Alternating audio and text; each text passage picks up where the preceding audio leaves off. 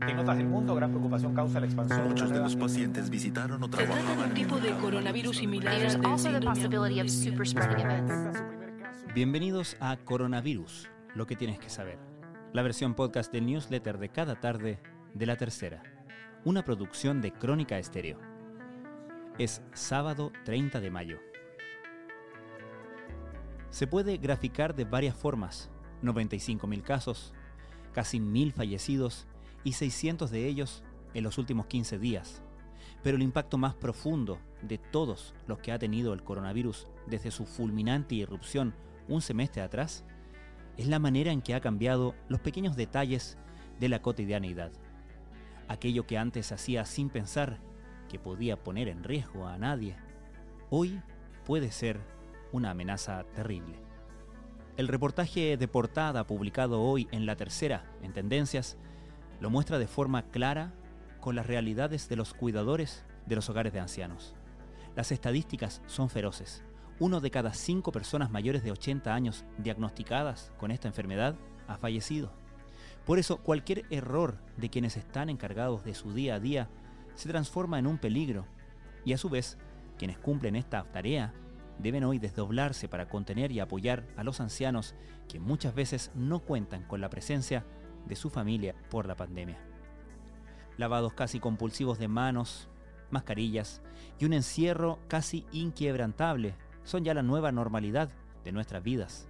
Entre medio nos aferramos a esperanzas, como la que da uno de los principales expertos de Italia, que asegura que en su país ha habido un cambio radical y que los pacientes que llegan ya no están tan complicados como hace unos meses.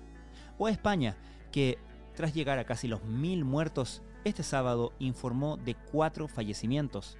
Es la esperanza en la que se confía a este lado del mundo mientras enfrentamos el momento más crítico de la ola. Estas son algunas de las informaciones más destacadas de la tercera.com en su cobertura de la crisis del coronavirus. Este sábado el Ministerio de Salud, encabezado por Jaime Mañalich, entregó un nuevo balance de la situación nacional por el COVID-19 en las últimas 24 horas. Así, desde la moneda y junto a la subsecretaria de Salud Pública Paula Daza, las autoridades entregaron la cifra de nuevos contagios en la última jornada, 4.220. De ellos, 3.736 presentan síntomas, mientras que 484 son asintomáticos. El presidente Sebastián Piñera anunció que se va a acelerar la entrega de cajas con mercadería que anunció en su cadena nacional. Por ello, afirmó que desde la próxima semana se repartirán 60.000 unidades diarias en la región metropolitana para luego subirlas a 80.000. Como meta, el mandatario fijó el 21 de junio, día del solsticio de invierno, para cumplir la distribución total del millón y medio de canastas.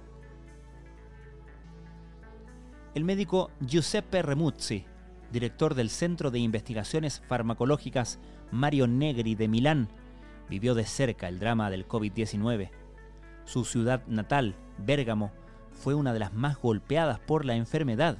En marzo, las muertes crecieron ahí un 400% en comparación con el mismo mes de 2019, y estuvo trabajando en la primera línea. Sin embargo, en su análisis hoy, el virus parece haber cambiado radicalmente. Y en esta entrevista con la tercera, entrega detalles de este nuevo escenario que observa en su país. En el mundo el coronavirus se ha ensañado con los hogares de ancianos, transformándolos en focos de la enfermedad. Miles de cuidadores que trabajan en ellos han quedado expuestos al desgaste emocional de, en muchos casos, reemplazar a sus familiares que no pueden ir de visita y de saber que por un descuido pueden morir varios ancianos. El suplemento Tendencias de la Tercera presenta hoy cinco testimonios sobre una lucha emocional y muchas veces invisibilizada contra la pandemia. Desorientación, pérdida de memoria, mareos, confusión, convulsiones, inflamación del centro de comando del cuerpo humano son solo algunos de los síntomas que han presentado ciertos pacientes de COVID-19 el circuito de ingreso y acción del virus a nivel neurológico es aún un enigma, por lo que los investigadores ya están empezando a realizar estudios más en profundidad. Viene hoy en un reportaje de Tendencias de la Tercera. Algo para tener en consideración, ahora que los días son más fríos, los expertos señalan que en toda época es fundamental ventilar los hogares. No hay riesgo de que entre el virus por las ventanas y los beneficios son enormes. Esto fue Coronavirus, lo que tienes que saber, la versión podcast del newsletter de cada tarde de la tercera, una producción de Crónica Estéreo. La redacción es de Sebastián Rivas.